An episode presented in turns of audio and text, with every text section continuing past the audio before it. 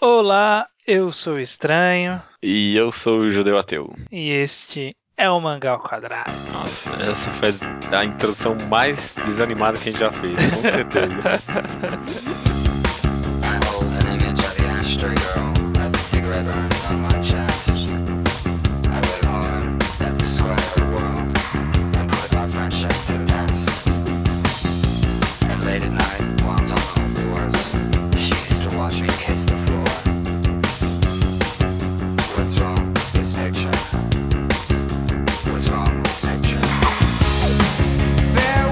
Judeu Ateu, estamos aqui reunidos para mais um Mangá ao Quadrado, este de número 54. É esquisito gravar dois programas seguidos. Exatamente, eu estava. Eu, eu estou indo viajar, mas esse programa está sendo gravado antes, mas vai sair depois que eu já voltei, então. Mas N- neste exato momento você tá de férias, né? ne- Não, não. No momento que saiu o programa, É, sim, estou de férias. você tá viajando, n- não está, nem sabe o que é um podcast nesse Não, momento. eu já voltei para casa. Mas... Ah, tá. Enfim, de qualquer forma, nesse programa a gente vai fazer um mangá enquadrado, como a gente havia anunciado no final do programa anterior. Uhum. E o mangá ao quadrado que a gente vai fazer é um triplex. Olha só. A gente vai fazer um mangá enquadrado sobre três one-shots. Hum, ó, ó, ninguém esperava por essa. Essa aposta, ninguém hein? esperava, ninguém esperava. Ah, É um formato mais ou menos parecido com o que a gente faz no mangá semanal, só que a gente vai fazer sobre one-shots, que são aí capítulos mais longos, provavelmente vão ter um pouco mais a falar do que no mangá ao quadrado semanal. uhum. Mas eu acho que é um formato diferente, é ainda um mangá enquadrado, porque será analisado, só que é um mini, né? São três minis mangás enquadrados. Todos vão ser com spoilers, então se você não leu nenhum deles, né? va- Valer, valer. Três one shots excelentes, né? Quais serão? Quais serão? Os três one-shots que nós escolhemos são os seguintes. O primeiro é Hotel Since AD 2079. Ah, tá. uhum. A gente vai ver a versão japonesa, da versão que saiu no encadernado. A gente vai discutir sobre a versão coreana depois também. Uhum. Island, que foi recomendado no- há muito tempo atrás, num dos programas anteriores, então leia também. Do Komi- Naoshi Komi, né? Naoshi Komi, o, o autor de atualmente Nisekoi, aquela merda. de Double Arts também, vai. E por fim, que eu acho que na verdade vai ser o primeiro que a gente vai analisar, Because Goodbyes Are Coming Soon. É um, é um one shot que é um pouco menos comentado, mas é, eu acho que é de tão qualidade quanto. Uhum. Do Makoto Yukimura, mesmo autor de Vinland Saga e Planets. Então, leiam Ah, todos, leiam todos, leiam todos. Se É. você não leu, dá tempo de você parar, ler é, é, realmente e voltar, sabe? Tipo, Você não precisa se esforçar muito. Hotel e Island, sinceramente, já era pra você ter lido. A né? essa altura do campeonato, Por favor. Because Goodbyes, a gente tá dando uma folga aí. Mas É. os outros já era de responsabilidade. A gente até já recomendou aqui, os dois. Exatamente, então já era pra ter lido. Eu acho, Judeu, que esse, esse triplex que a gente tá fazendo, a gente pode repeti-lo no futuro se a gente arranjar outros três one-shots dignos de comentar. Uhum. Então a gente joga aí, se alguém tiver recomendações de one-shots, bons one-shots mesmo, são histórias únicas e que muito possivelmente é o que a gente prefere, não sejam feitas no formato primeiro o capítulo piloto, e sim no formato one shot, sabe? Uma É, história ah, sim. conclusiva. É, me- melhor, melhor. É, então, o, o conclusivo é mais ou menos porque a Island a gente vai conversar daqui a pouco. O one shot tem tanto, né? Recomendem, recomendem one shots aí nos comentários. Quero ver o que o pessoal tem de bom aí É. pra falar. Comentáveis, por favor. É. Então vamos começar com. Isso, a ordem que eu tinha feito na minha mente, que eu acho que você vai concordar, é. Primeiro Because Goodbyes, segundo Island e por fim Hotel. O que, que você acha? Na ordem de qualidade, né? É, Tô brincando, não, É, não, não, não vou falar isso. É, não vou falar isso porque são temáticas totalmente diferentes de um pro outro. Então, sobe uma música qualquer porque a gente tá entrando em Because Goodbyes Are Coming Soon.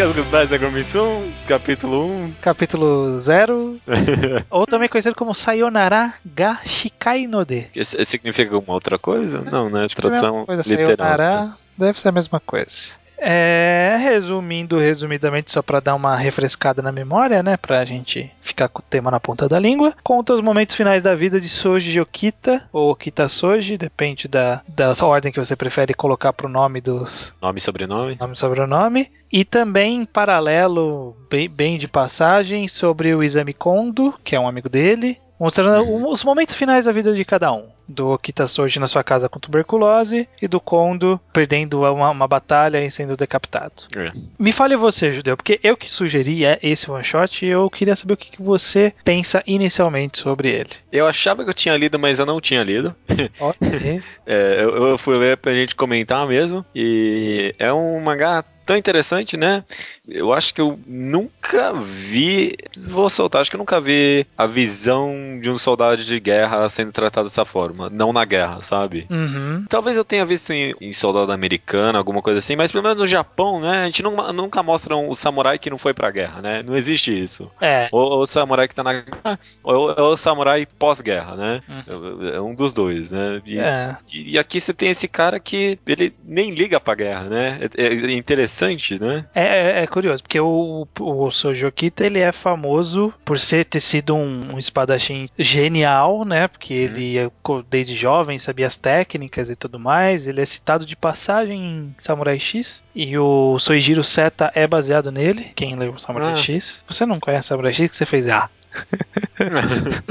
ah, não, interessante de ter várias obras que abordam. É, e aí ele é citado em muitas obras, né? Porque ele fez parte do Shinsengumi, que é aquele, aquela espécie de polícia, né? Do final da, do final da, da era Meiji, ou era da era Tokugawa, é pro pra era Meiji, acho que era isso. Não sei. É, eu não lembro do nome das eras. E é uma, até uma coisa que é válido de citar, né? Porque muita gente vai pensar, porra, mas eu não conheço nada sobre o Soji Okita, não conheço nada sobre o Kondo. E, e aí? Eu, eu não vou entender nada do one shot, né? E eu, eu, eu, eu consigo sentir a mensagem do mangá ultrapassando a barreira do, do conhecimento histórico. Eu não conheço nada nenhum dos nenhum dos personagens, viu? Eu fui ler a história crua e é bem interessante. Eu gostei bastante, viu? Uhum, uhum. Assim, provavelmente tem muitas coisas, coisas. que a gente perdeu. Eu, eu tenho um conhecimento mínimo do mínimo do mínimo do, do Sojokita, do Kitazo. Tanto que eu falo Sojokita porque eu tenho, tinha um amigo que falava Sojokita e aí eu decorei o nome desse jeito. mesmo, mesmo no mangá chamando de Okita Soji. O Kondo eu só tinha ouvido falar, não sabia nada, então eu dei uma pesquisada depois pra ver como que era e realmente os dois morreram das formas que morreram no, no mangá. Né, decapitado e o outro com tuberculose. E é engraçado essa abordagem do Soji Okita, que é isso, que você falou, né? Do soldado fora da guerra. E, e ele, ele tem mais nele, né? Ele tem essa questão da, da negação de um propósito, né? Ah, olha. Bem interessante você colocou agora, viu? Porque com, com aquela batalha final que ele tem, naquele pequeno flashbackzinho, né, do, Uhum. da luta dele com o rapaz da lança, ele tem esse diálogo que, que expõe muito da opinião dele sobre o que, que eles estão fazendo ali, né? Que pra ele, a galera só tá arranjando desculpa pra brigar, mas porque eles queriam lutar e matar um ao outro. Só isso, né? Tanto que o cara ele fica, ele, ele fala, né? Eu estou envergonhado de que alguém como você me matou. E ele também nem liga pra isso, né? Fica totalmente inexpressivo. Uhum. E aí ele tem nesse final de vida, né? Ele ainda tá é, nesse, ne- ne- nessa negação, nesse niilismo aí de, de o, o verdadeiro sentido dele ali, onde ele deveria estar. Mesmo ele não tendo propósito na luta, ele queria estar na luta. É é uma coisa mais complexa do que o a, a existência de um personagem histórico que a gente não conhece, né? Aham, aham. É, interessante você falou justamente de a negação de um propósito, né? Porque, tipo, hoje em dia quando a gente- lê vários shonens, todos esses mangás de batalha e tudo mais, a temática é justamente sobre a, a busca de um propósito, ou pelo menos a, a, a busca do propósito, né? Uhum. Tipo, ah, busquem os seus sonhos, tenham sonhos. O mangá só fala sobre isso, sobre sonhos. O próprio Island, que a gente vai comentar daqui a pouco, é muito sobre sonhos e ter um sonho, a importância de ter um sonho, e um, um objetivo na vida e tudo mais, Uhum. né? Do quão, Grande quão ideal. bonito isso é. E aqui você tem uma visão muito mais fria sobre isso, né? Realmente. É, e aí tem esse paralelo, né, de contando a história dele, do, do Sojo Okita morrendo de tuberculose em casa, enquanto o Kondo tá lá sendo decapitado. E o Uhum. Kondo lá, ele tem a sua, o seu momento, né, de... quando ele tá Honra. de honra, né? Quando ele vai morrer. Na verdade, a falta de honra, né? Porque É. ser decapitado, não poder cometer o sepulcro é uma morte bastante desonrada, né? É, mas é, é, tipo ele buscando a, a própria honra até nisso, né? Tipo, de baixar a cabeça e mandar logo a bala. né? E uma- mas uma coisa que eu penso, já, ainda do lado do, do Okita, é que pelo que eu li na história dele, ele teve um companheiro, um grande amigo dele, que foi obrigado a cometer sepulcro. Uhum. E no processo do sepulcro, no, no rito do sepulcro, tem que ter um outro cara do seu lado para decapitar depois que você termina o de Sim, cortar sim. o abdômen. E normalmente essa posição é dada para alguém de honra. E no caso foi o próprio Okita que teve que decapitar o próprio amigo, né? Ele ele assumiu esse papel. Então talvez esse peso, né? E aí tá- esse, esse- isso entra naquelas minúcias que a gente possa, pode perder por não conhecer da história. Uhum. Que talvez essa- toda essa negação venha desse passado é, desgostoso que ele teve, né? De De, decapitar o próprio amigo. de ver que, tipo, a morte tá aí, as pessoas estão aí pra matar, é, honra, tanto faz a honra, o que importa é essa luta, né? Sabe? Não tem o que importa, na verdade. Na verdade, né, nada importa, né? A gente tá aqui só lutando e pronto, acabou. Então, talvez tenha, tenha é, esse lado mais profundo que a gente não pegue. Mas mesmo, mesmo desconhecendo isso, né? É, é é uma negação muito, muito interessante. Eu acho que, que a força de- desse one shot tá nisso. É, concordo. Tanto que, pra mim, a, a cena mais bonita. É, pra mim, a cena mais bonita do mangá é a cena final, com os gatos lá. Tanto que tem toda uma. é, a parte do. A maior parte do mangá que abrange o menor espaço de tempo, né? Uhum. Aquilo é praticamente desconexo com qualquer tipo de relação histórica, qualquer coisa do tipo. Eu sinto que o autor tentou realmente trazer para um lado mais abrangente. Eu tô repassando as páginas aqui, tem uma página lá no meio que ele senta e segura a espada. Nossa, tem uma, tem uma um, um sentimento que que eu que a página é só ele segurando a espada assim, sabe, olhando pra espada dentro de, de casa, né? Que tem esse peso do soldado que não tá na guerra. Do que, no final das contas, do que aquilo significava para ele, né? É, o- Sem ele O saber. que, que essa espada significa, qual o propósito. É, é, é quase um not coming of age. This coming of age. This coming of age. Tipo, ele, ele tá retornando, regressando. E aí essa cena com os gatos, né? Que ele ergue a espada, ele olha, vê, vê, vê pelo que que o gato tava lutando, por assim dizer. E, e- e- não, sei, não dá pra saber se ele achou a resposta dele naquele momento, né? Interessante isso. É, é, o final parece que tenta, mas não tenta passar alguma mensagem final sobre eh, anti-guerra e tudo mais, né? Ou anti-violência, alguma coisa assim. Mas não sei o que o final quis passar no final das contas. Só- talvez foi só reflexivo mesmo, né? É, talvez tenha sido justamente só isso, né? Uma reflexão sobre o papel do soldado e tudo mais. E, tipo, a- o interessante dele morrer de. tu- A história que passou em diante é que ele mo- o grande samurai morreu de tuberculose enquanto tentava matar um gato. É, pois E no é. final ele deixou de matar o gato. Ou não, né? Não sei. Não, não matou, não, não chegou a matar. Ele largou a espada antes. É, mas tipo, não sei se ele realmente não conseguiu ou não quis conseguir, né? Ah, tá. Sim, é. Eu acho que ele não quis. Uhum, uhum. Fi- Fica essa reflexão. No ma- mangá eu, eu, eu- gostei bastante. Ele é bem, bem sentimental, uma característica bem recorrente desse autor, né? Aham. Tem todo esse peso de ideologia, de, de propósito. Pensando bem aqui, co- consigo relacionar bem com Vinland Saga e com Planetes. É, eu, eu cheguei a gostar bastante também. Seria, seria interessante uma, talvez, uma obra comprida de- do autor, né? Disso. É, não, não sei, né? Vamos, vamos esperar Vinland Saga primeiro, né? É, já tá, já dá bastante trabalho. Já, já.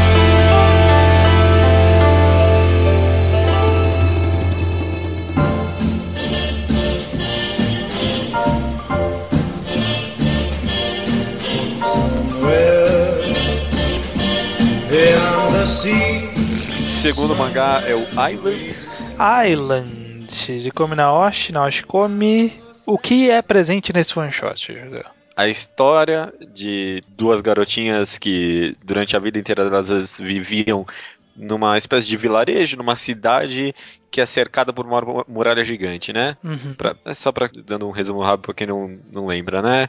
Toda a história gira em torno delas tentarem passarem pela muralha, né? Passarem por essa cerca. No final elas descobrem que o mundo inteiro tá debaixo d'água. E aí tem toda uma conversa sobre o que significa sonho, sobre não desistir de ir pro mundo além da muralha. E no final da história você descobre que, na verdade, não foi que a água submergiu tudo, é só a cidade que desceu, né? Uhum. Tipo, erosão de terra e tudo mais, né? É, então que a esperança do mundo ainda tá lá e eles terem pra onde ir, né? Porque a história é toda tudo sobre essa decepção de você estar preso lá e não ter não ter para onde ir. Uhum. E aí termina-se com essa mensagem, né, de pode ser que tenha pra onde ir. E isso é construído de forma, nossa, linda. Tão, tão bonito como o Naoshi, ele te convence da beleza do sonho das duas meninas, né? E você fica meio, meio puto com os caras do vilarejo também, né? Porque as pessoas não vão. Não ficam aí paradas, porque as pessoas não derrubam a muralha, né? Todo, todo esse conceito de pássaro na gaiola e tal, né? Uhum, uhum. No final você vê que não tem nada sobre pássaro na gaiola no final das contas, né? Tipo, o autor tenta convencer só que é sobre uma coisa a história pra abordar outra coisa, bem interessante. Pra abordar essa, é, ele, ele começa com essa ideia do break the cage, né, de tentando Uhum. sair do, da gaiola e no final acaba fazendo uma história sobre a, a não desistir de seus sonhos. Co- Como um bom shonen. Então, ó, sonhos, sonhos é melhor que o poder da amizade, viu? O poder do sonho é o que todo mundo tem. Todo É. mundo tem o poder do sonho. Agora, poder da amizade, que porra é essa? Eu não tenho amigos. Não, eu tenho amigo, mas não tem um poder da amizade. É, ok, ok. Eu, eu, eu me sinto mais é, tranquilo com esse tipo de abordagem do que o poder da amizade das duas foi o que convenceu as pessoas do vilarejo a Ah, tá. ajudarem elas, É, por exemplo. fica muito mais crível no, no nosso mundo, né? Aham. Mas é bacana, é bacana. Embora a amizade tenha uma grande força, né? Porque a gente descobre depois que a menina que sabe ler, ela sempre soube o que tinha acontecido e que existia o mar, né? Aham, aham. E não contou pra menina, né? Não contou, então há, há uma força de, de amizade aí também. É, mas uma coisa que a, a obra ela planta várias ideias e meio que nos deixa de, nos deixa sem essa explicação, sabe? Então, por exemplo, por que, que a menina, a, a menina que é mais feminina ali, Aham. ela consegue ler, sabe? É, não, não tem explicação. Fica nessa de, pô, ela sabe ler, aceita isso. Ah, É, eu sei as palavras e pronto, ela fala. É, é, ela fala, né? Tipo, ah, eu vejo e faz sentido na minha cabeça. Tem um outro mangá, o Animal Land, do, do mesmo autor de Konjiki Nogashi, que Hum. o personagem é um bebê que já sabe falar, sabe? Tipo, ele já sabe falar desde bebê. Então a gente meio que compra a ideia daquele mundo. Só que eu não sei se em Island a gente, eu consigo comprar tão bem essa ideia de não saber ler, porque não sei, é meio estranho assim, vir de graça. Tudo ali dá uma ideia de que é, Era pra é ser crível, é crível, né? Tipo, é um Ah, tá. crível. Aham, aham, aham. Então, né, eu fico, eu fico com essa dificuldade de aceitar tão bem. É, na releitura eu não senti isso tanto, mas lembro que na primeira vez que eu li também não me incomodou bastante esse negócio dela não, não saber ler. Não sei, na segunda vez acho que eu acabei meio que deixando de Aceitando, lado. né? Aceitando, não sei porquê. É porque, Talvez é porque quando a gente lê a primeira vez que ela não sabe ler, a gente ainda tá achando que o mangá é sobre uma coisa, né? E aí, Ah, é verdade. Pode ser, pode ser. e aí talvez no Big Picture a gente releve isso Uhum. pelo bem do enredo. Mas eu acho que é um ponto digno de se citar que é, é bem estranho, né? É, não, é, não, fica esquisito, sim. Uma coisa que eu gosto bastante do mangá são praticamente todos os diálogos. Eu, eu nunca li nada do outra coisa do autor. Eu falo mal de Double, de Double Arts porque eu gosto, mas nunca li também. Hum. Mas os diálogos pra mim parecem muito críveis, principalmente no momento que as duas meninas brigam, tem uma sobreposição de falas e aí tem aquela quase que a garotinha menos feminina grita e tem uma pausa. Nossa, uma cena de diálogo muito boa mesmo e convence os personagens. Co- como a história é curta, né? Eles, eles acabam tendo que focar em poucas características da- da- dos personagens, né? Então, é, tudo que a gente sabia sobre aquela menina menos feminina, a gente precisa dos nomes, né? Eu sei que uma é Mar, Mari, Maru, Mari, Mar- alguma Mari, coisa. Maru ou alguma coisa assim, e a outra eu não lembro de cabeça. Ai, ai, Aino, Aino, Aino, isso, Aino. Essa Aino, é, a única coisa que a gente sabe dela, a gente não sabe quem é pai, a gente não sabe quem é mãe, a gente não sabe o que, que ela faz. A única coisa que a gente sabe é que ela quer sair. E a, e a única coisa que a gente sabe dela é legado pra ela, sabe? Ah, Então, então a, a gente consegue relacionar com esse sofrimento dela, porque, tipo, é tudo que definia ela tá errado, sabe? Tipo, ó, eu sou definido pelo desejo de sair, mas eu não tenho por que ter desejo de sair porque não dá pra sair. É, não tem pra onde sair, né? Uhum, uhum. É, eu não pensei tanto por esse lado. Quando eu li, eu pensei que, tipo, o autor sabe entregar muito bem os personagens de cara, sabe? Que eu, eu consegui entender muita coisa delas em, pouca, em, em poucas páginas, sabe? Sim, sim. Só nas pequenas nuances, no jeito que ela se veste mesmo e tudo mais. Gostei bastante. Aquela personagem da mãe foi uma personagem interessante também. Só nas pequenas expressões que ela tinha aqui e ali. Uhum, uhum. Dei- dei a mãe lá no começo do, do one shot falando que, poxa, que pena que hoje é o aniversário dela, né? Sabe, Uhum. tipo, vão, vão ter que quebrar o coração da menina. E é uma discussão, uma outra discussão, uma subdiscussão na discussão da busca pelos sonhos, né?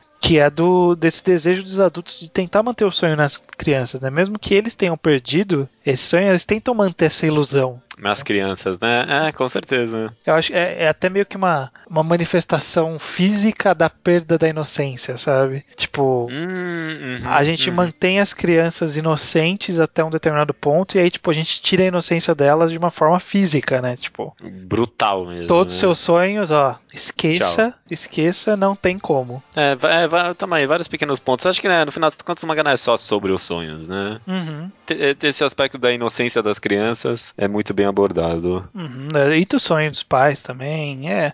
Vai, vai além da busca do sonho das meninas, né? Vai do resgate do sonho infantil, né? Da, Hum. o resgate da sua inocência, né? Nesse negócio do, delas restaurarem o sonho nos adultos, então. É, Os adultos se convenceram um pouco fácil demais, na verdade. É, também. eu também achei, né? Tipo, foi só um discursinho e tudo. Ah, é verdade. É verdade, eu lembro. Eu também lembro, eu também lembro. É, aí todo mundo. É. Acho que ninguém, ninguém- O pessoal não tem muito o que fazer naquela vila, talvez, Ah, né? uma bosta, Tudo né? fechado, né? Ah. Ah, primeira ideia diferente, beleza, vamos lá. Puta, e aí você já sabe todas as, as possíveis mulheres que você pode ter na vida, né? E você olha lá e fala, puta, só baranga. Ou não, né? Ou não, né? Ou, ou pior, né? Você já sabe que vai ter uma só lá, porque o resto já tá combinado, né? É, Só então. só uma. O, o problema é Com se, certeza eu vou ficar com aquela, com certeza eu vou ficar com aquela. Não tem outro, não tem- deve ser, deve ser. o problema é se nascer 10 homens e 9 mulheres e você for o décimo homem, né? Ah, alguém tem que ser, né? Porra, deve rolar um, devia rolar um incesto fudido nessa Fudido, né? cara, porque é, é pouca gente, né? Nessa- nessas vilas pequenas é muita, muito relacionamento consanguíneo, né? É, e 400 anos, 400 anos aí já foram o quê? Mais de quatro gerações, né? É. Quase o dobro. Não, Tem oito gerações oito aí. gerações. É, não, o que deve ter de doença genética nessa vila aí, né? Não é É brincadeira. brincadeira não, cara. Não é brincadeira. Caralho, deve ser foda, deve ser foda. É. Acho que é por isso que as pessoas se convencem tão fácil. Elas têm uma lerdeza mental aí. Olha aí, talvez por isso que elas não saibam ler. Olha aí. Ah, só menina lá, né? Talvez. Casada. É, olha só. Olha só, ela é a única que os genes bateram lá e deu certo. O recessivo ativou ali, né? Tá É. certo. Cara, olha aí. Mas um, um ponto rápido pra se discutir aqui, Judeu, é que da primeira vez que eu li, na minha mente era uma história bem conclusiva, mas nessa segunda releitura eu tô perce- eu percebi que o autor ele deixa muitas deixas. Uhum. Co- É é quase um episódio piloto, o, o- Island, né? É, eu- eu- cara, a mesma sensação, principalmente na última página. Na última página eu pensei, porra, acho que isso aqui podia ser um mangá mesmo, viu? Hum. É, ver o que elas vão fazer no novo mundo agora, não sei o que. Uhum. Cê- Você consegue imaginar como série? Ia refazer o one shot, mas eu consigo. Ia ter que mudar bas- bastante, bastante abordagem ali, né? É, esse, esse não seria o primeiro capítulo. Se, se o autor fosse bom no pacing, ele construiria o equivalente a esse one shot em um volume, de uma forma mais complexa, sabe? Trabalhando a galera da vila, construindo os laços aí, e aí no final do primeiro volume ser a revelação. Não, talvez na metade do, do primeiro volume a revelação, no final do volume a ideia de que dá pra sair. É, é, porque aí metade do primeiro volume pega aqueles capítulos duplos que lança quando É, o mangá sai na Jump, ele já revela que vai ter coisa pra frente, né? isso. E aí, a partir dali, constrói a história. Daria, daria sim pra fazer bem feito. É. Eu, eu- porque na, na minha mente eu fico pensando que poderia estragar, mas eu acho que se ele tivesse. se- é, Isso não vai existir, né? Mas se ele soubesse trabalhar, poderia ser um- uma boa série, afinal. É, fica meio vago, né? A partir do, do, do final disso aí pra frente, o cara faz o que ele quiser, né? Uhum, uhum. P- pode ser que, que o mundo esteja fudido mesmo, pode ser que não. Nunca saberemos. O pior de tudo é que é realmente. Nunca saberemos. Nunca saberemos. Mas eu, sou, eu tenho bastante satisfação com esse final mesmo. Nossa, aquela página final das duas andando na água foi muito impactante pra mim, viu? Na primeira leitura. Na releitura não tanto. Mas É. na primeira, nossa, cara. eu, eu li aquilo. Ai, que lindo, cara. Que lindo esse mangá. É uma restauração da esperança final, né? É. Nossa, foi mesmo. A única coisa que eu não entendi é como é que aquela aguinha rasa fazia umas putas ondas, sabe? Não, é. eu- eu- na verdade, eu, eu- fico imaginando como que a maré não subia ali, né? Porque a, a água ela tava no bico ali da entrada. Na bordinha, né? E eu, eu não sei como ninguém nunca viu vazando água, né? Porque, tipo, dá um movimento do mar ali, cai uma ondinha, isso, cai uma água lá de só, né? Será que ninguém nunca falou, Precisa- caralho, tá caindo água dali do muro? É, não, só as crianças. As crianças, né, no caso. So long sailing, bye-bye sailing.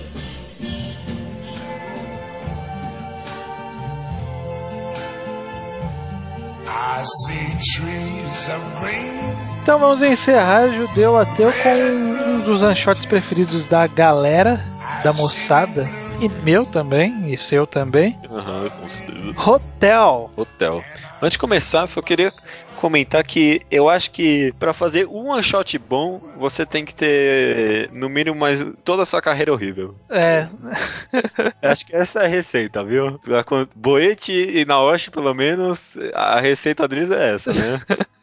porque, nossa, cara, Boit, a gente comentou já, e Boit é uma tristeza. Essa, essa mangagrafia do Boit, nossa. Não, Naoshi também não tá tão melhor assim, Não, a né? Shikomi tá meio fraquinho também. Na Devil Arts tem boas ideias, nem tão boas execuções. E Nisekoi é aquela coisa que eu adoro. É, e Sunken Rock é o double art do Boichi, viu? Porque ah, tem uma ideia bem interessante, mas a execução não tanto. Pois é, pois é.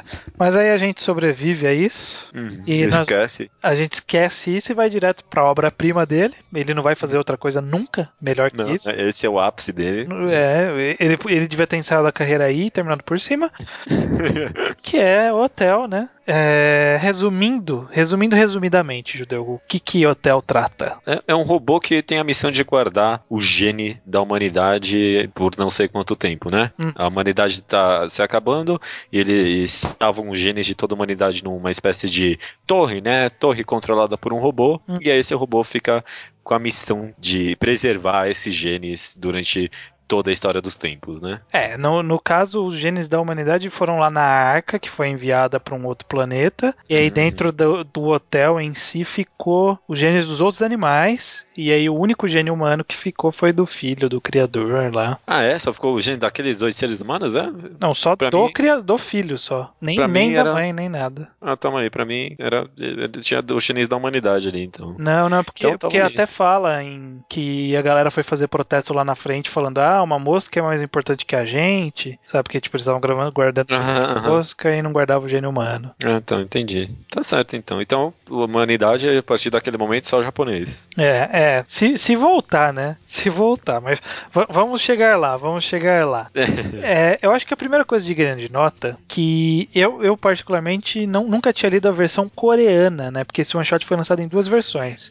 Primeiro uma versão coreana colorida e depois a versão japonesa, que é a mais famosa. Você já chegou a ler a versão coreana? Eu não lembro muito bem, porque eu não cheguei a reler pro episódio, mas eu, eu li e é horrível. É muito ruim, cara. É horrível, é horrível, é horrível. Então eu fico pensando, teve uma, uma menina que comentou no mangá Atologia um- há poucos dias atrás. Na verdade, Ah, quando sair esse podcast vai ser muitos dias. Mas ela comentou co- sobre como a gente achou o hotel bom, sabe? Sendo que aquilo era horrível e não sei o que. E aí eu pensei, nossa, tá doida, né? Uhum. O hotel é incrível. E eu fico pensando, será que ela não leu a versão coreana? Ah, só pode ser, cara. Porque, a cara, versão japonesa, né? a, não, a versão japonesa é boa. Ela É, deve será que ela não leu a versão japonesa? É, que ela, né? le- será que ela leu a coreana só? Aham, Se ela leu, eu vou entender. Realmente, é cheio de problemas. É, nem termina igual, eu não nem lembro como termina direito. Termina com os É- humanos voltando, uns humanos flutuando, sabe? É, nossa, não, que não merda de ideia, que merda de ideia. É, deve ter sido muito o começo de carreira do Boichi, né? Porque, nossa, pra ter uma mudança tão trágica assim, né? E, e a arte tá, tá muito pior, né? Nossa, totalmente diferente. Hoje em dia, acho que hoje em dia ele trabalha com muito mais assistente, talvez, não sei direito. Acho que é mais arte digital, não sei. Arte digital, também. Uhum. Não, em Sunken Rock sempre tem umas, uns comentários dele sobre ele tirando as fotos, como ele tira as fotos e como ele reproduz pro mangá depois. Uhum. E, e também, né, uma, uma coisa essencial que foi essa personificação do Louis, Luiz, né, o Ah, Luiz Louis, aham. que foi no, manga- no one shot do Japão, mas no original não tinha uma personificação, aquela imagenzinha dele. Daquele, Ah, da- Que- aquele sorrisinho. É, não tinha nada disso. Nossa. Isso muda um pouco também a ideia, né? Porque aí a gente perde um referencial. Fica até mais difícil, né, de se identificar, imagino. Uhum. Nossa, mas eh, a, parte dos humanos chegando é a cereja de merda, assim, em cima da negócio. Porque eu- vi Boit ali. Boi. A- Agora sim, né? Parecia ele mesmo. É, eu falei, nossa, olha, é Boit mesmo que fez esse one-shot. Olha, sacana. Ah. O one shot é tão bom, cara, tão redondo, começa tão bem, termina tão bem. é, o o one-shot japonês. Vamos pro one-shot japonês, né? Vamos pro Que é o que japonês, importa, que é né? o que importa. É, uma coisa que eu vi gente comentando no Mangá Updates, e eu até queria ver Hum. eh, o que você diz, que, que eu vi algumas pessoas falando que o mangá é propaganda, é panfletagem de preservação do meio ambiente, sabe? Ah, tá. O que, que você pensa sobre isso?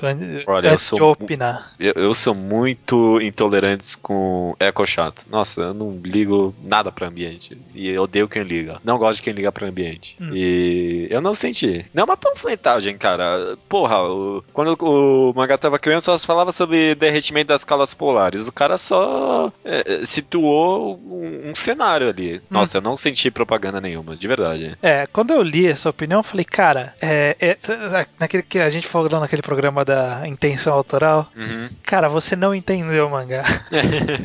Porque, sei lá, pra mim é mais do que óbvio que é, a parte do cataclismo, do derre- derretimento da- das calotas polares e tudo mais, pra mim é só uma desculpa pra- pra justificar o sumiço da humanidade, que é pra contar uma história de alguém tentando preservar a humanidade. ah, não. Nossa, mais Indepen- ainda. Independia de. Podia ser um meteoro, sabe? Não, mas eu não sinto nem que. Nossa, se contar o mangá inteiro, menos ainda. Eu digo que nem essa pequena parte eu sinto que foi panfletagem, sabe? Nem isso. Nem, tipo, que essa, essa partezinha.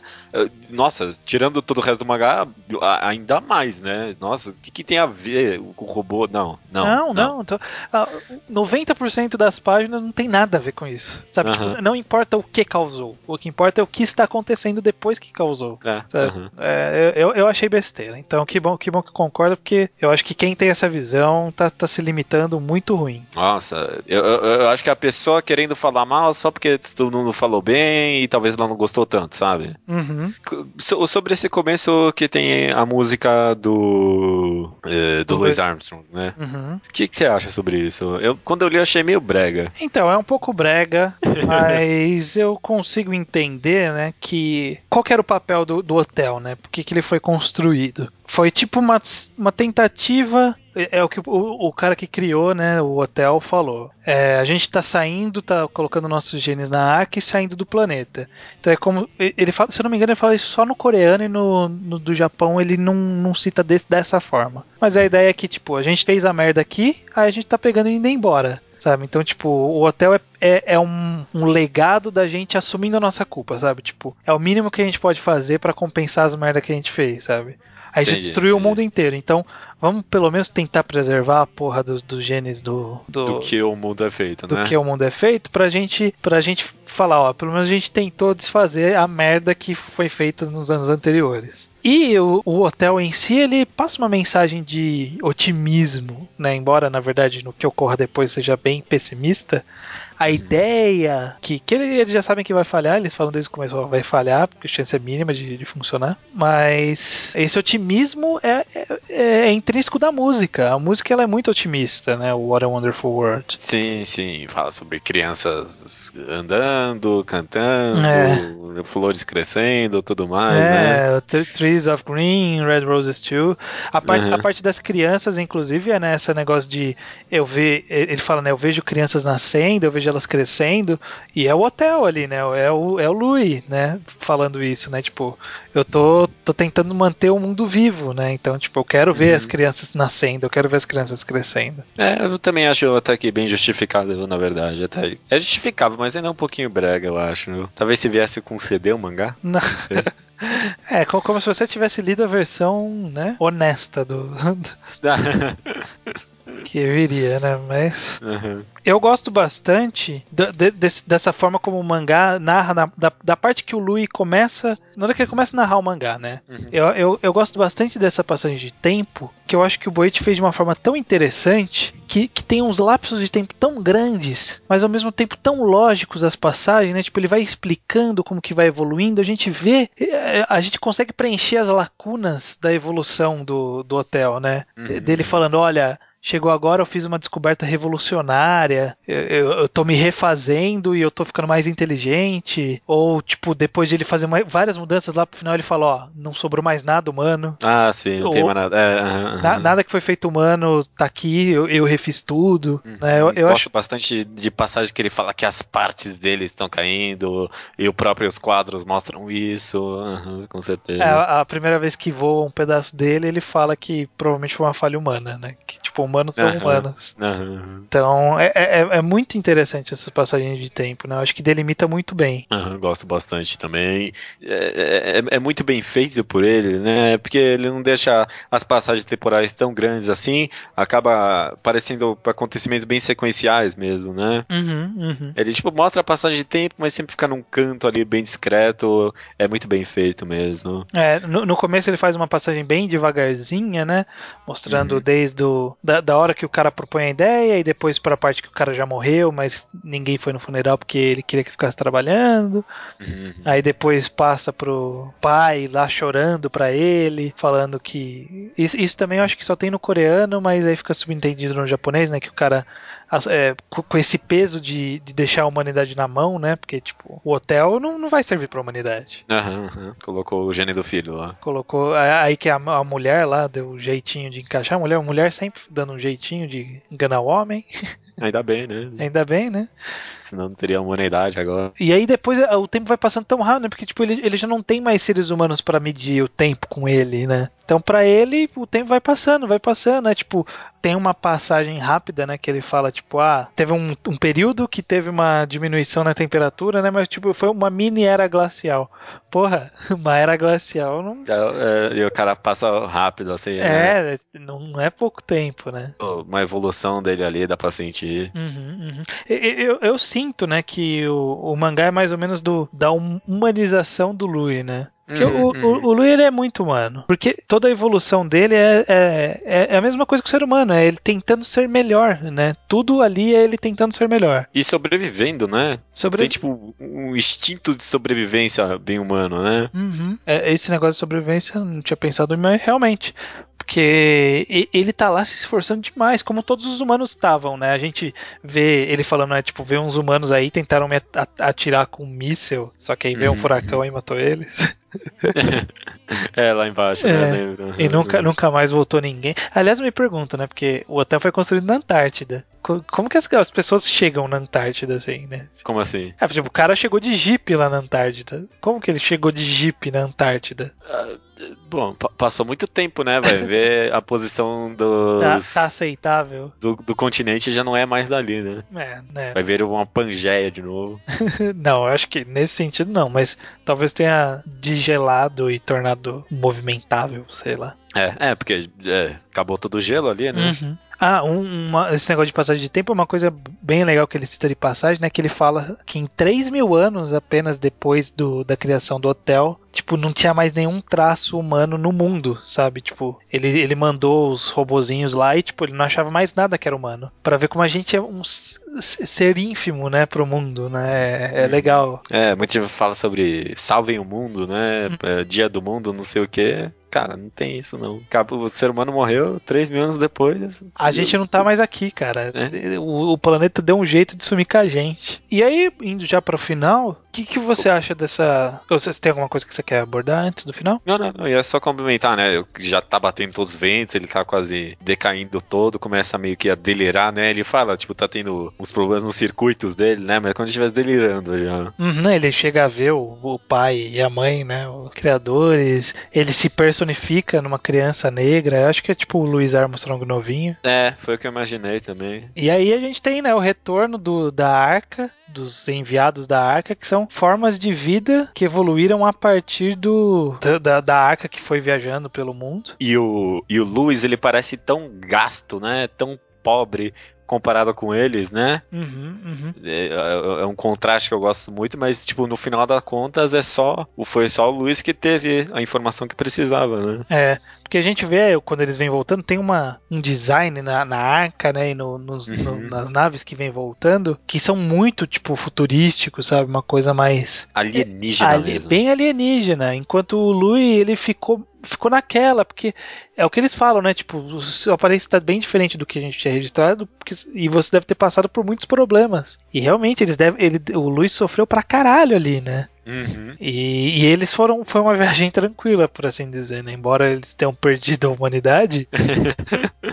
É, não cumpriram o papel deles, né? Eu- eh, criaram uma nave que é maior que a Terra, mas não salvaram a humanidade. A nave que. A arca era o plano A e o hotel era o plano B que nem que eles nem achavam que ia dar certo. Uhum. No final é o plano que deu certo, né? E aí voltou a arca. Mas eh, o interessante é que esse, o Noah, né, que é a arca, os robozinhos, né, esse robozinho com umas orelhas, ele também, tipo, tem desenhado, se for ver no peito dele, tem um desenho, assim, como se fosse em contraste com o do Louis, sabe? Uhum. Como se tivesse alguém... Que tinha o- feito também a brincadeira com eles, né? Houve uma outra história, um outro hotel, só que com a arca, né? Aham, aham, bem legal. É legal ficar pensando nessa possibilidade, né? O que, o que se passou na arca, né? Por que, que a humanidade foi perdida quando chegou lá no outro local? É, e com- como é que eles chegaram nesse ponto tão avançado também, né? Porque no final é é isso, né? Eles tinham uma nave ali que era maior que a Terra, né? Só apareciam as luzes no fundo Uhum, uhum. e todas as naves sobrevoando tudo. Criaram uma, meio que uma civilização, parece, né? É, uma, uma coisa muito.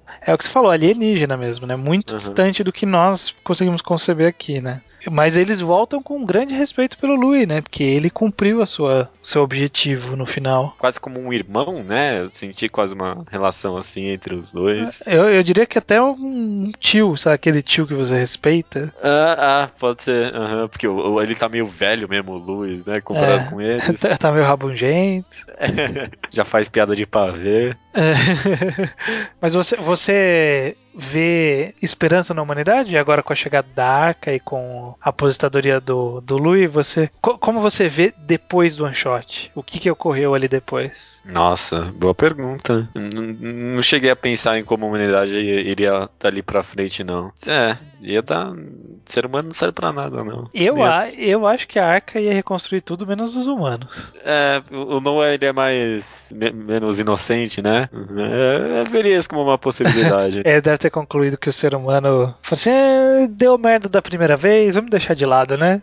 Talvez ele fosse só recriar o Luiz, né? A própria criança lá. Aham. Só ela, É, mas não não vai ter ninguém pra reproduzir nem nada. É, é que nem quando você faz. chama pra um rolê uma galera e um amigo seu fica bêbado, dá mó trabalho, na segunda vez você já não quer chamar mais o cara, né? Aham, aham. Você fala, porra, vai, vai vomitar aqui no meu tênis? Não vou chamar ele. É, é o que Noah certo. pensou. Mas é uma, uma página muito bonita é quando ele fala que o Luiz sobreviveu por 27 milhões de anos, né? Uhum. E aí ah, tem a primeira imagem faz tempo que a gente vê do Luiz e é algo totalmente diferente já. Mesmo com aquele a, a torre reconstruída, é algo ainda mais diferente. É algo, nossa, não dá pra entender, né? Uhum, uhum. E é, é um bom tom pra dar realmente uma passagem de tempo muito grande, porque até agora a gente só tinha passagem de tempo muito grande. E Mas como é que é- ele vai dar de novo uma passagem sem parecer besta, né? Aham. Não, a passagem ela foi construída gradativamente, só que a gente perde, perde a noção do tempo, né? Uhum, E aí, uhum. quando, quando vem a página final que fala desde 2079 até do 27 milhões e 34 mil, sabe? Aí você fala, caralho, mano, é tempo demais. Mas eu, eu adoro, torço pra que a Lara, que foi a que comentou falando mal do One Shot, que ela tenha lido a versão errada. Tomara, né? Porque se leu a japonesa e não gostou, eu não, não consigo entender. Porque olha, obra-prima. Obra-prima mesmo. Obra-prima. Mesmo, sei lá, considerando qualquer expectativa que você tem em cima, dá pra analisar essa obra tão crua, com um objetivo bem entendível, alcançou o objetivo lindamente, concluiu bonito, né? Uma, uma arte ótima, uma narrativa é, levíssima e muito bem conduzida. É, é, e mesmo considerando que o Boit tira muita fotografia e tal, esse é um exemplo de que não daria pra falar, ah, é só fotografia, porque tem muita coisa de ficção científica, né? Então, muito parabéns a- pra ele também, né? Uhum, é, e mesmo que fosse só fotografia, a composição da foto exige trabalho também, né? Eu acho que Uhum. acho que quem reclama de fotografia é artista frustrado de alguém de, de achar que o fotógrafo não tem trabalho também. É, Porque ele concordo, também tem que achar o enquadramento certo, tem que ver que posição ele vai construir, como que ele vai encaixar aquilo na história. Não é fácil. E pra harmonizar o personagem, tudo aquilo também não é fácil. Não, não é fácil. Então, mesmo que fosse mais fotos, não teria problema. A história é ótima de qualquer jeito. Concordo, concordo. É, até semana que vem, então? Não, né? Porque temos e-mails e a recomendação da semana minha. Ah, é. É porque te- te- tem um feeling de mangá ao cada semanal, você tem razão. Tem mesmo. então vamos lá, vamos lá. Primeiro pros e-mails.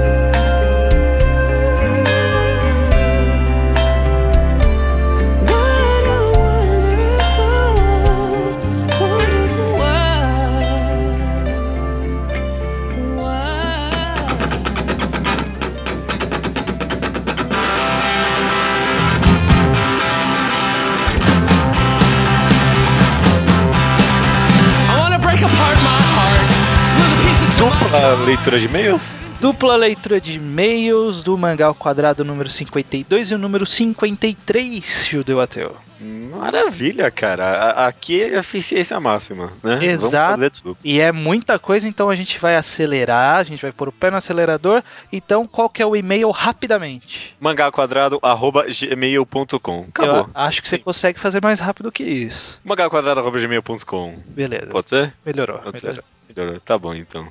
Para este e-mail, você consegue mandar enviar sua recomendação por áudio para a gente utilizar nos programas múltiplos de 5, como o programa 55, que já está chegando. Então, mande a sua recomendação em áudio para a gente utilizar. Foi bom? Foi, foi. É, é, é, é o que dá, é o que dá. É, o que, tem dá. para hoje, é o que tem para hoje. Slowpoke Report, Judeu. Paulo Cor... Coratpi.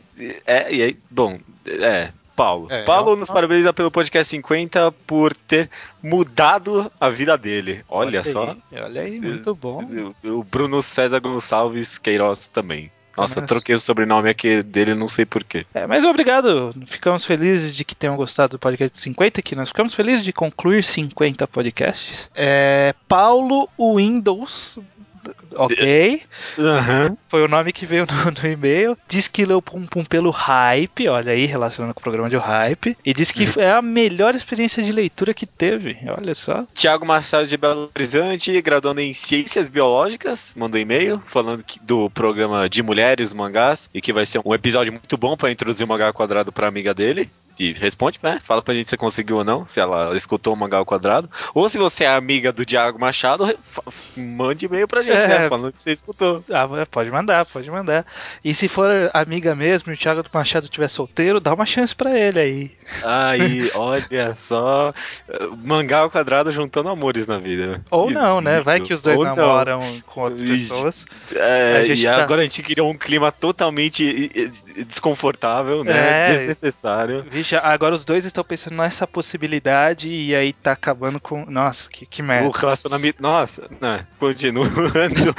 Ele pede pra, na parte 2, a gente fazer o contraponto entre o papel feminino no Japão e nas comics, né? Interessante, eu quero fazer também. Uhum. Fala também sobre Kamen Rider Hibiki, do programa Plot Driven e Character Driven, e pergunta o que é um bom desenvolvimento de personagem. É. Preferemos- Vamos, falar disso um dia. É, com certeza. Não É, sei se vai ser exatamente esse o nome do Nessas tema. palavras, né? É, mas a gente vai, vai tratar isso um dia. Então, paciência. É, e parabeniza pelo programa 50 e diz que, é, já que fizemos um cast para desmistificar o mangá de spot, ele sugere que falemos de Mecha um dia. Eu preciso me desmitificar dos mechas pra poder falar dos mechas, talvez. Eu sou desmistificado com Mecha, mas eu não conheço muito, então eu não- talvez não seja mais recomendável. É, É, a gente, a gente, nesse, se um dia a gente falar sobre Mecha, a gente precisa de alguém. Não tem como, Uhum. não tem uhum, como. é, concordo, concordo. É, Eduardo Felipe diz o seguinte: depois de tanto hype, ó, também no programa de hype. aproveitei pra finalmente ler Necromancer. Olha aí, mais um. Ai, que lindo, lindo. Galera tá com tudo. E, assim como Pum Pum, não me arrependo nem um pouco, obra fantástica. Olha aí, cara. Filha da mãe. Aí, nem com hype, nem com hype, Necromancer é estragado de alguma forma. É, Incrível. cara. É, é o novo Pum Pum.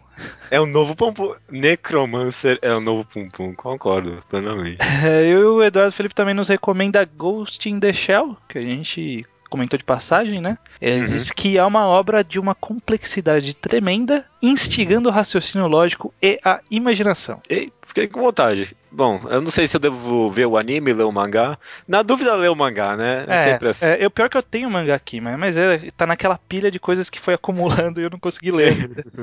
É, partindo para as rapidinhas do programa 52 de Hype, é, Leonardo, no Magazine Underground, só Leonardo, ele falou que estava no hype pela parte 2 do mangá quadrado sobre mulheres nos mangás. E foi, a gente quebrou totalmente o hype dele, foi péssimo. É, É. foi mal. É, acontece, né? É, Mal aí. mal aí. É. Naraki, por e-mail, cita vários casos que o hype afetou a experiência dele. É um apanhadinho rápido dos casos que ele cita. Ele cita que nos games, por exemplo, Assassin's Creed 1 teve um hype enorme da Ubisoft, mas que ele particularmente achou que não cumpriu tudo o que prometeu. Opinião dele. Ok. Em filmes ele cita o Iron Man 3 e qualquer filme de jogo, que realmente filme de jogo normalmente é uma merda. Você acha que vai É. ser super legal e Ah, eu nunca, nunca acho que filme de jogo vai ser bom. Hoje em dia, Não, né, então, já, já virou agora- até clichê. agora já você já criou o escudo, né? Uhum. Por um momento você falou, caralho, Tomb Raider, isso vai ser um filmaço. É, né, acho que no fundo a gente quer, né, a gente quer ter hype pelo negócio, né. E ele citou que teve que não conseguiu gostar de Harry Potter nos livros, então, ó, se entenda com o Naraki fã de Harry Potter. Diego, o Diego Careiro Câmara, ele também comenta em hype em videogames, ele comenta de um caso mais recente em Bioshock Infinite, que muita gente jogou, muita gente falou muito bem, mas tipo, foi criando, e- enquanto as pessoas ainda estavam jogando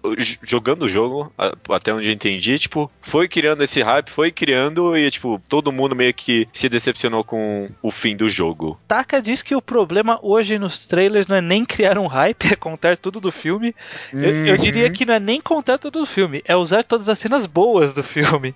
É, puta, não, com certeza, com certeza. Um, fi- um filme que eu tive esse problema foi Dois Coelhos, filme nacional, que é bom, é bom, mas tudo, juro, não teve uma cena boa que não tava no trailer. Não teve uma. É, Não teve uma, uma, uma. eu gostei Eu- também. tá- muito, muito chato. Eu gostei também de Dois Coelhos, eu, embo- embora eu tenha achado que o autor tenha estilizado muito onde não precisava estilizar, mas Ah, mas é um filme bom, é um é filme, um filme bom. bom, no no overall, é bom ver um filme que não é no Rio de Janeiro. Ah, puta, isso é verdade. Isso é verdade.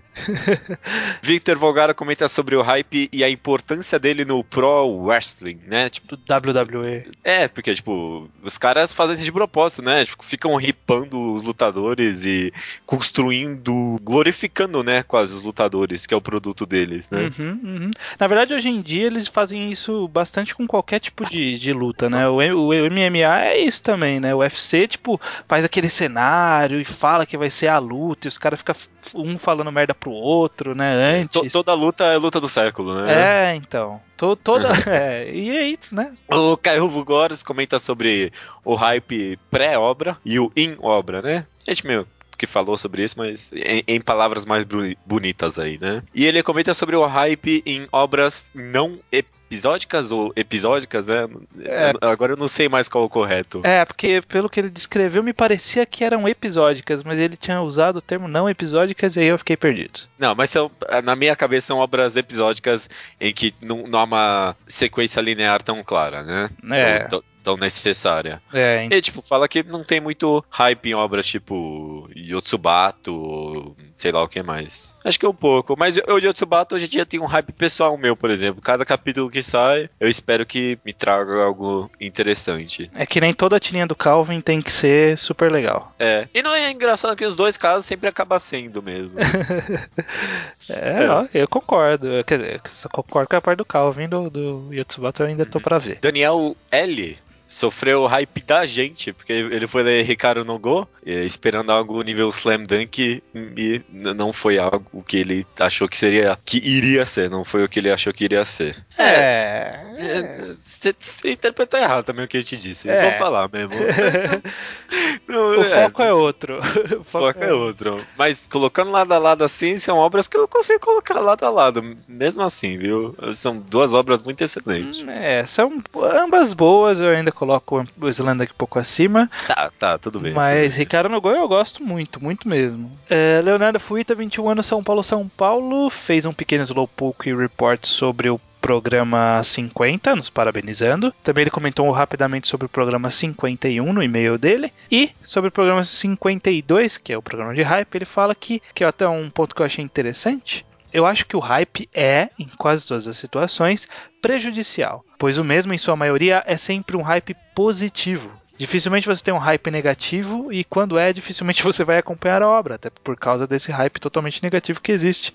E realmente, né, o hype que te afeta Uhum. é o hype positivo, porque se o hype é negativo, você, você desiste da obra e vai ler outra coisa. É, tipo, o, o hype negativo é muito mais efetivo, na verdade, né? Tipo, ele- você não lê e nunca vai saber, né? É, né, não, não quebra expectativa nenhuma, né? Você fala, Aham, é ruim, beleza, fico longe. ah, mas isso é mentira, porque o Siegfried eh, veio escutando o programa achando que é aquele conversa de hype que ele sempre escutou e se surpreendeu. Ele teve um hype negativo positivo, né? Um hype Achou que negativo uma- que foi, se provou positivo depois. Aham, Com o programa. É, isso aí, isso aí. E pra finalizar a parte do programa 52 de Hype, Leonardo Souza, 16 anos, Rio Grande do Sul, manda por e-mail, é, o e-mail já costumeiro, e aí ele manda o seguinte: Uhum. O hype dentro da obra é o que mais me ataca. Ele pode ser bom e criar uma boa expectativa para continuar a leitura ou agir contra, como acontece quase toda semana em Naruto. Porém, aí entro num campo um tanto subjetivo. Muitas vezes, durante a leitura, eu começo a criar expectativas em cima de pontinhas que o autor nem tinha intenção de deixar, mas quando tais pontinhas são esquecidas, eu me decepciono e não sei se a culpa é minha de criar algo em cima daquilo ou da obra de não ter sido, eh, de não ser totalmente redonda. Poucas vezes eu desmereço a qualidade da obra por isso, já que pode ser algo que eu criei e não o autor. Em contrapartida, existem aqueles fãs que ficam irritadas quando o personagem X não fica com o personagem Y no final da história, quando o romance só acontecia na mente deles. Queria saber se sou o único que sente esse tipo de hype. Olha, eu acho que isso conversa com vários podcasts que a gente falou. Eu acho que o ma- principal deles é o podcast de intenção autoral. É. Que é esse negócio de vo- você criar expectativa com aquilo que talvez não seja a intenção do autor, né? pouco disso, mas tipo, tá- especificamente sobre pontas soltas é, é um pouco complicado. Que nem aquele exemplo que a gente meio que tentou entrar e achou melhor nem entrar de Slam Dunk, né? Uhum. Talvez não dá nem. nu- Nunca a gente vai saber, talvez, se, tipo. Na verdade, é muito difícil saber se o autor teve intenção ou não de deixar pontas soltas. Mas eu vejo que as pessoas têm muito problemas mesmo com pontas abertas. Que nem. Não, não lembro nem quem foi que recomendou. Desculpa, não lembro quem foi que recomendou Neuro pra gente, mas reclamava da ponta aberta da, da trança de cabelo lá, Foi o Divaio, se eu não me engano. que é, é, é um ponto da obra que ficou mesmo. Eu, eu consigo concordar que é uma ponta solta. É, mas aí a gente aí cai na, numa análise de até que ponto essa ponta solta é, é prejudicial, né? E é prejudicial pro que a gente precisa aprender da, da obra, né? Não sei. Não, eu ia falar que, tipo, aquele problema da, da trança de cabeleireiro era, tipo, uma ponta solta precisa, né? Tipo, pontual. Mas às vezes são pontas soltas que não dá pra falar que é uma ponta solta, porque, sei lá, pode ser, ah, tal personagem não foi desenvolvido tanto quanto eu queria. É, mas talvez não era pra ser, sabe? Ah, tá. Isso, isso eu concordo com você. Mas vamos lá, vamos lá pro episódio 53, e-mails e comentários do episódio 53 pra gente finalizar. Uhum. Rapidinho, rapidinho, ó. Hajime 800 vem, obviamente, defender Hajime no Ippo, né? Dizendo que é um mangá que não enrola e que explora vários personagens defende, defende o que é dele ali. Aham, e Eu vi, eu percebi que a- nos últimos tempos surgiu muitos fãs de Hajime no Ippo. Eu não- sei, Uhum. Eu não sabia que tinha tanto eu não também. sei de onde tá vindo essa galera. Uhum. Onde estavam essas pessoas até hoje? Lendo, estavam terminando, de- alcançando, né? É. Três anos, É. cara. Estão aí agora. Os caras saíram da toca agora. Tá certo, tá certo. Cedorim, então, não sei se é um homem ou uma mulher, acho que o fator principal para o decair de uma obra longa não se deva ao fato de ser longa em si, mas sim por ser semanal. Hum, É, é algo que eu vi as pessoas discutindo bastante, né? Tipo, é, é um desgaste. É um desgaste, tipo, mental e Uhum. físico de quem tá escrevendo, sabe? E no- talvez no mensal não tenha tanto esse desgaste assim. eu acho que existe sim um desgaste e eu acho também que há um grande problema na serialização semanal. Eu ainda quero falar sobre isso num post no blog que tá metade escrito. Eu quero escrevê-lo um dia. Uhum. É, mas é é um problema mesmo, né? é, então. WM, ok? É, é mais fácil se emocionar, barra se importar com uma história ou personagem se você já acompanha a história por um bom tempo. E é, acho que a gente não chegou a comentar isso especificamente, mas, poxa, cara, é verdade. Algo que a obra, algo que as obras longas consigam proporcionar que umas obras curtas não tanto. Às vezes se a obra, mesmo a obra decaindo bastante, você cria um- uma compaixão, um carinho pelos personagens. Né, é, você vira meio que amigo deles, né? É- é- é- Hum.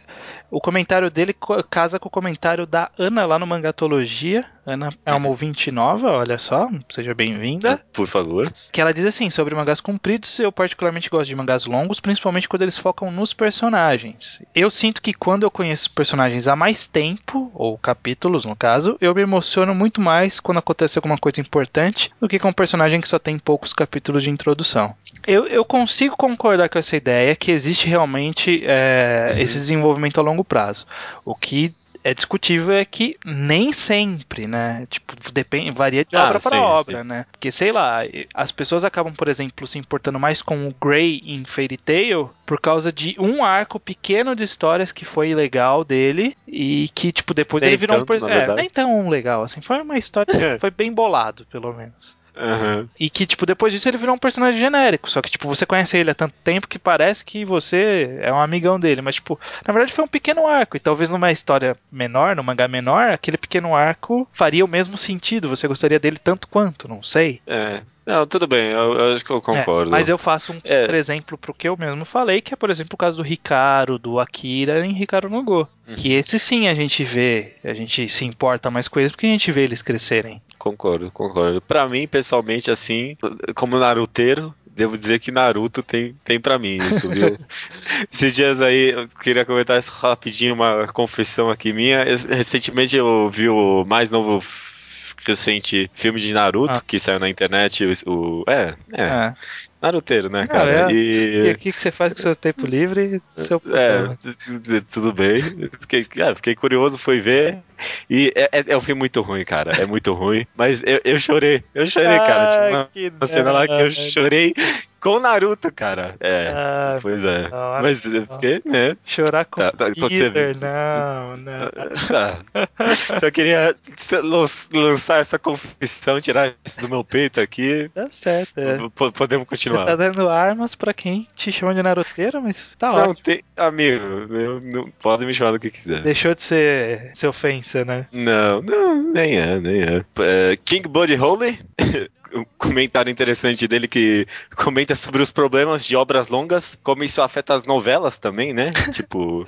É, Eu concordo, eu concordo, Ah, é, é muito verdade. Mas- Quem, quem assistiu uma novela e, tipo, não, tinha, não tem uma série de episódios, centenas das vezes, que, tipo, são totalmente soltos na trama, sem coesão nenhuma. É, é um problema é também. cara, se a gente acha que o, o Bleach não, não avança o enredo em cada capítulo, pega uma Puta. novela pra você ver. Uhum, ele fica trocando os núcleos 30 vezes até não acontecer nada, né? É, que, é, é. Pois é. Mas se a King Buddy Holly se provando um bela de um noveleiro. tá ok, é o que eu falei. O que você faz no seu tempo livre é problema seu. É, e pra finalizar, e-mail do Leonardo Fuita novamente, 21 anos, São Paulo capital. No final do e-mail eles nos re- nos recomendam Gimnosage, que teve um anime que começou recentemente, tem um mangá. Você eu sei que, que criou um hype negativo com o mangá e desistiu no começo e que tá perdendo um ótimo mangá agora, né? É, me- é, foi. E, e agora tá, tá meio que tarde demais, né? Não sei É. se eu devo começar a ler agora. Já era, né? Não- É. é, a hora de começar a ler é quando começou o mangá, pra mim. Você me falou isso, na verdade, e, e me desistiu totalmente do mangá. Não, eu? Eu falei É. isso? Você me falou, a hora de acompanhar a Ginosagia era quando começou o mangá. Agora já nem adianta. Ah, não lembro o contexto disso, eu posso até ter falado. Mas vai, vai- vai que dá tempo, vai que dá tempo. Eu acho que o, o que eu falei isso é porque passou tantos capítulos que, tipo, agora correr atrás é um trabalhinho, né? É Uhum. quase como ler um novo mangá. Mas, talvez, pra, pra entrar no hype do momento, dá pra você dar uma lida. Vou, eu vou acho, ver, eu, eu, vou abra- eu vou abraçar esse hype, eu vou tentar ler Ginosagia de novo. Vai lá, vai lá. E o Leonardo diz o seguinte no e-mail dele: o principal problema, eu acho que é culpa do departamento editorial. Eles querem que os mangás que durem e vendam o máximo possível e assim acabam por tornar os populares coisas que se estendem ao infinito. Lógico que os autores querem ganhar dinheiro e não os condeno por isso. Mas acho que o principal fica nas costas dos editores que tendem a querer criar um novo One Piece, um novo Naruto e enfim. É, eu, eu- é algo que eu quero discutir naquele post que eu falei sobre obra semanal, que é esse negócio da culpa é de quem, de ter essa carga de trabalho, de querer estender as obras. Eu acho que os autores eles têm uma grande parcela de culpa, porque, né, ninguém quer perder o dinheirinho que tá ganhando, né? É, eu concordo, eu concordo. Porque se você quer terminar sua história, você vai terminar sua história. Takehiko Inoue tá aí que pra provar. Uhum, Você acha que, o- que os editores não pesaram muito pra ele continuar mais 60 volumes de, do- É, eu- concordo. No final das contas, a escolha tá em você. Se você chegar. Amanhã chegar lá e lançar o último capítulo e não fazer mais, cara, não tem o que, que, fazer. que eles vão fazer? É. É, Pois é. Não, não, não tem, não tem. Você acha que se um, um Oda falar assim, quero terminar na, na One Piece e quero lançar um novo mangá. Aí a Shueisha vai falar, ah não, não quero não. Aí você acha que nenhuma editora vai querer o Oda, vai querer pagar É, o Oda pra fazer é. o mangá. Hum, Então, Concordo. É, se, se amanhã ele terminar o mangá e, e parar, parar de fazer, é isso, que é, é, é a única coisa que tem que fazer, né? Parar de fazer. É, né? é, e aí ele finaliza assim falando sobre, sobre o fato de se estenderem demais. Todos lemos o melhor exemplo dos dias de hoje, Bleach. Uhum. Talvez se a saga que está passando agora saísse logo depois do Aizen, talvez não estaria esse hate tão alto e tão merecido que existe contra ele hoje. É o exemplo máximo de mangá que se estendeu demais e, na minha humilde opinião, Naruto vai fazendo o mesmo caminho, porque esse That's Not My Final Form já está enchendo o saco e tá mesmo. Nossa, tá pariu. tempo demais, né? Tá. Dá pra contar já, já, já- Nossa, tá mesmo, Tá, cara. tá. Concordo. Naruto é porque a gente, a gente tá com essa esperança que tá acabando. Então a gente acaba Uhum. re- é, re- re- relevando. Mas, ó, eu acho que Naruto tá começando a sofrer efeito Gantz. Gantz tava nessa de, ah, não tem problema, já tá terminando por uns sete anos. Então, Ah, que merda. É. Que merda. Bleach também tá terminando, mas a gente sabe que vai demorar muito ainda, né? ah, ah, é, não, não tem nem cara de que tá terminando. É, é, tipo, é a saga final, mas tipo, Uhum. qualquer personagem minimamente relevante pro enredo vai ter uma luta de 10 capítulos, então. Ou irrelevante também. Ou né? irrelevante também, né? O Shed vai ter uma luta de 10 capítulos. O que a gente vai fazer? Mas beleza, beleza. Tá aí a leitura de e-mails, longa e, e é isso aí. É, é isso, é isso. Esse é o episódio número 54. Uhum. Tem coisas aqui abertas na Wikipédia. 54 é o número de cubos que um Rubik's Cube tem. Qual, qual, qual- Cubos? Rubik's Cube tem só. Um. Tem oito. Não, é o número de quadrados, desculpa. Ah, quadrados. Olha, é bom, É. boa essa, boa essa. Sabe que eu sei montar o Rubik's Cube, né? A, a ser daqueles que são manjadores, faz tipo bem rápido. Não, não. Uma coisa é uma coisa, outra coisa é outra coisa. eu, eu já montei um com a ajuda da internet. Não, eu sei, eu sei montar sozinho, sem nenhum auxílio, mas é tipo, o meu recorde é, sei lá, um minuto e meio. Ah, ah, mas isso é mó rápido. Não, os caras Naruto monta em 20 segundos, cara.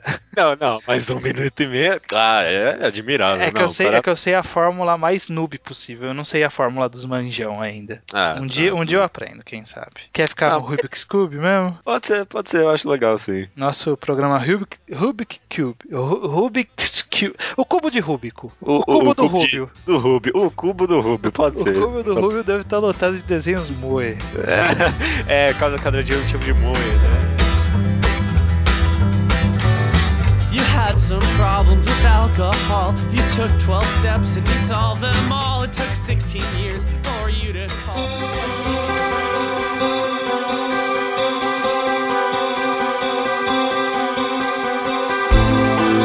Ah, recomendação da semana Judeu Ateu está por minha conta. Estranho. Uhum. Com W no final, pra quem quiser. É, apesar de que não é estranho. É, mas tudo bem. Não é. Eu vou tentar me manter mais ou menos no que a gente fez nesse podcast, que é nesse mundo dos one shots. Eu vou fazer um. Vou recomendar uma obra que é uma coletânea de one shots. Mas é uma coletânea de histórias que são inicialmente independentes e no final se junta. Você deve estar pensando que eu estou falando de algo do Inyo Asano, mas não. Não, pensei que seria muito óbvio, ok. Eu estou falando de Usamaru Furuya e uma Hum. obra que ele faz em conjunto com o escritor Otsuishi, que foi o cara que escreveu o romance Goth, Ok, que resultou naquele mangá que algumas pessoas gostam bastante, eu acho mais ou menos. mais ou menos também. E o mangá chama, em japonês, chama Shounen Shoujo, tudo junto, Ryoryuki. Mas ah, a forma como ele é mais conhecido é Chronicles of the Clueless Age. Ah, tá, eu sei qual é. Eu li, é bom esse aí, viu? É, então, são, é uma coletânea de one-shots fez- feito pelo Zumaru Furuya. Quem não tá reconhecendo de nome, Zumaru Furuya é autor de Music of Mary e várias, Genkaku Picasso, já recomendado aqui. Essa é a terceira obra, eu acho que a gente recomenda dele. Uhum, uhum. Eu escolhi porque eu queria pegar alguma coletânea de one-shot. Eu fui procurar uma dos melhores que eu tinha, aí o melhor era Hotel, aí a segunda melhor era essa. O que eu gosto dessa história é que, é, é que assim, são vários one-shots.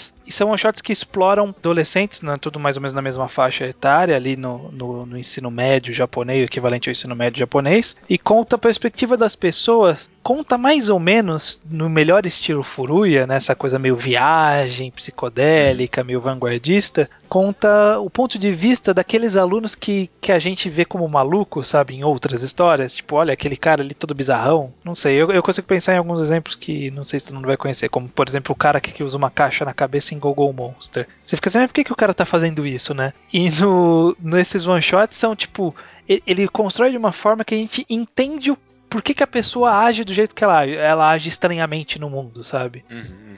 É, ele cria uma lógica ali psicológica pra pessoa interagindo com o mundo. A gente fala, nossa, tipo, faz muito sentido a forma como ela tá reagindo ao mundo em comparação com o mundo que ela imaginou, né? E, aí todos os one shots ficam em volta disso. E aí no final o autor ele pega todas as histórias, junta e aí forma um, um- forma um, um outro, uma outra história dentro dos outros personagens. É muito interessante. É, é difícil Aham. falar sem dar muito spoiler, mas é, é isso. Leiam como se fossem vários pequenos one shots cheios de simbolismo, cheio de coisa pra você sentar e dar uma interpretada. Eu acho que até é meio mastigadinho, não é tão difícil assim identificar. Acho que algumas coisas mais complicadas é só alguns aspectos visuais que ele constrói, mas em É. termos de mensagem, a mensagem é bem simples até. É, Furui, acho que ele, a maioria dele é mais mastigado mesmo. né? Uhum, uhum. Ele faz mais mastigado. Então, fica aí a recomendação.